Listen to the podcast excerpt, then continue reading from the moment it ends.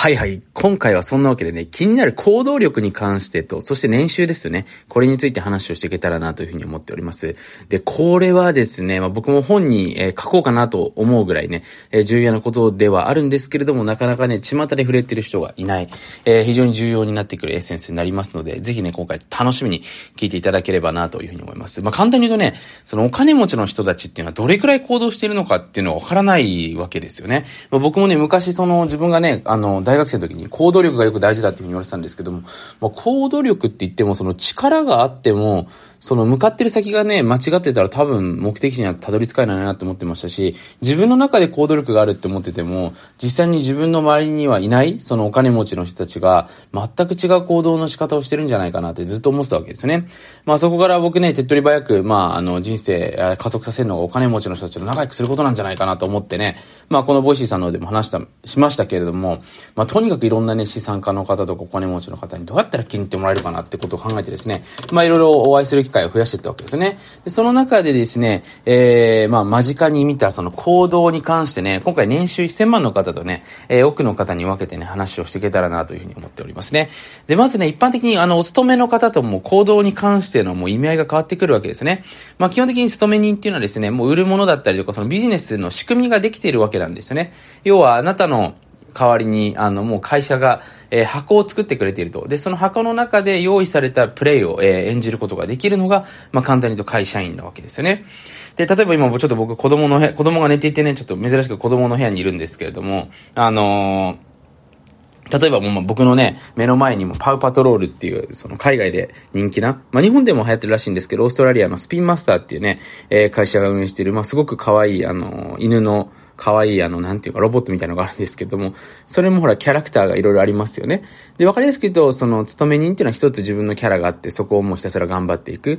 で、まあ、それがね、自分のビジネスマンになって、自分が起業家になってやっていくとしたときに、自分でプレイヤー変えることができるわけですよね。だから今日はその、チェイスっていうね、まあ、その青いキャラクターがいるんですけれども、明日はスカイで、明後日は、えー、ラベルっていうのかな。あ、ラバーかな？ちょっと名前がごめんなさい、正確じゃないんですけども、あのスペルがわからなくて 申し訳ないんですけど、あの、そういうキャラを自分で変えることができるわけなんですね。なので、その、お勤めの人っていうのは基本的に、要はその自分の、まあ、肩書きとか役職が決まっている。で、1000万ぐらいの自分のその自営業者になってくるとですね、別にあれもこれもできちゃうって、そのオールラウンダーの方が結構多かったりしますよね。だから逆に言うとその自分ですごく無駄な部分っていうのは省いていくことができますし、逆にもっとこれやってったら利益出るんじゃないかなってことには、すごくその、とっからかれるっていうのが重要になってくるわけなんですよね。で、行動量で見てみたときに、じゃあどれくらい違うのかっていうと、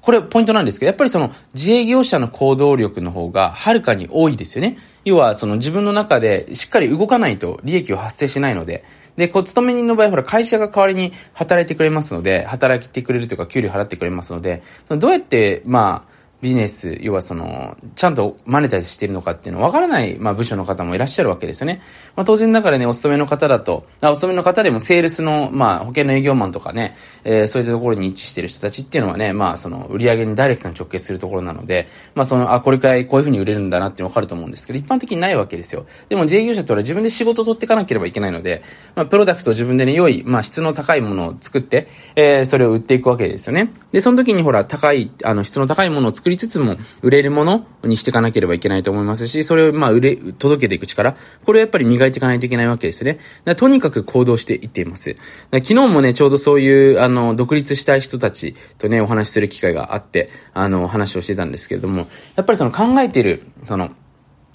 次元はもちろん当然違うんですけれども、速度も変わってきますよね。だから、これ一概にね、その行動のその、同じだからその土俵でそもそも比較ができないので、すごく難しい部分があるんですけれども、実際にじゃあ僕が独立した時に、あの、行っていた行動量を見た時に、あの、やっぱびっくりするぐらい動いてってますよね。だそれだけ、その世の中との接点を増やしたりとか、しっかり自分でね、仮説検証を立ててやっていく。だこのスピードがもう半端なく速いですよね。だ今日やってみてダメだったら明日こういう風にして改善していくっていう、そのスピード感ですね。その、だから改善のサイクルはもうめちゃめちゃ速く、えー、なっていないと、1000万レベルにはやっぱりいかないと思います。だから結構ね、常に同じことをやっていたりとか、その言われたことだけじゃなくて、まあ、僕がこれよく言うんですけれども、その、あの、僕の社員とかにもよく言うんですけど、その、100言ったことを10しかできない人だと、これ当然仕事できない人なわけですね。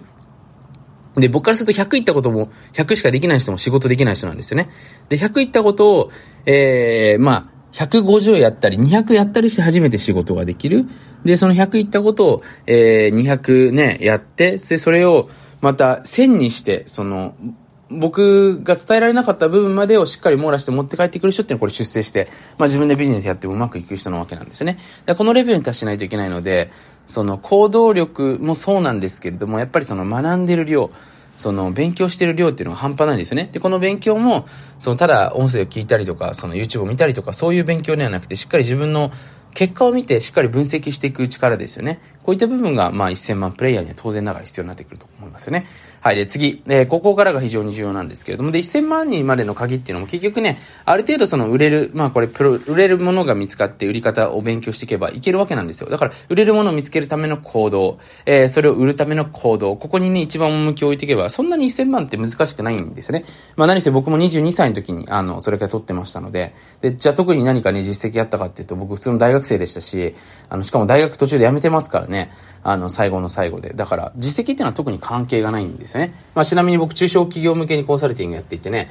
まあ、その証拠もポケビジメンバーの一部の人には見せたと思うんですけれども、まあ、そんなようなこともやって、できているわけなんですよね。なので、1000万に関してはそこが必要。で、次、1億ですね。一気に飛んじゃうんですけども、じゃあ1億の人たちって、どんな行動力、えー、どんなことやってるのかなってことなんですけども、ここまでになってくると、やっぱ組織、チームっていうものがいないと成り立たないわけですよね。組織とチームがあって、えー、そのビジネスモデルが成り立つような市場、えー、そこにおける最適化されたビジネス、そしてそれを、えー、ちゃんとですね、こう、水車が余るようなシステムっていうのがしっかり出来上がっていると、1億円っていうのはですね、えー、行くことができるわけですよね。だから何に力をかけていかなきゃいけないかっていうと、その周りに天才なチームを集めていかないといけないんですね。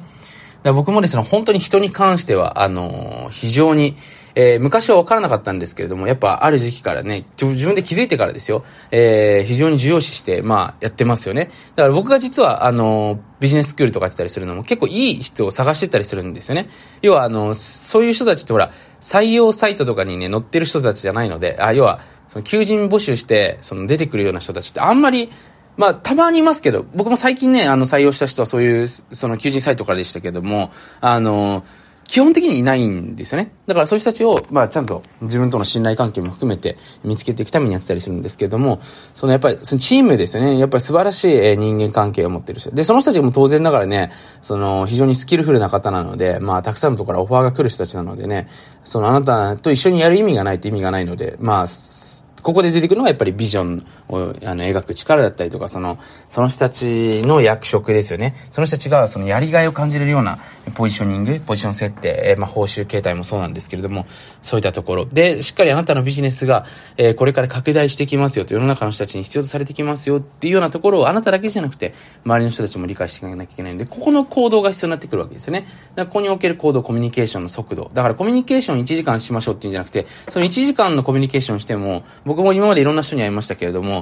仮に僕が黙ってた時にね、あんまり喋れなかった時に、本当に1時間の中で、あ、こいつすごいなと、人の質問してくれたりとか、立ててくれたりとか、その中でクリエイティブな話題を振ってくれようとする人もいれば、なんか全然ちょっとこの人1時間でも何も、あの、変わんないんだなっていう人もいるわけですよね。だからその1時間っていうのが重要なわけじゃなくて、その中でやっぱどれくらいの濃さの、えー、部分をやるか。だそこの背景にやっぱり自分の情熱っていうものがね、付随してくると思うんですけれども、そういった部分がね、えー、この1億円のベースにはなってくるんじゃないかなというふうに思うわけですよね。だからその行動力っていうのはね、ある意味で言うとそのいろんなところに、あのー、意識を、向けがちになってしまうセリフなので、捉え方によっては。すごくなんかいろいろやってればね、いい気がするんですけれども、そうじゃなくてね、ちゃんと、その行動力の、その使う先としての方程式がまず重要ですよね。で、そこに関してほとんど落ちてきません。だから今日ちょっとヒントをね、僕知ったんですけども、多分こういう情報ってほら、1000万円の政治ってこれくらいなんだなとかですね、奥だとこれくらいなんだなっていう多分あんまり出てこないと思うので、今日もしかしたらね、人によっては、あの、そのステージ行ってる人は多分わかると思うので、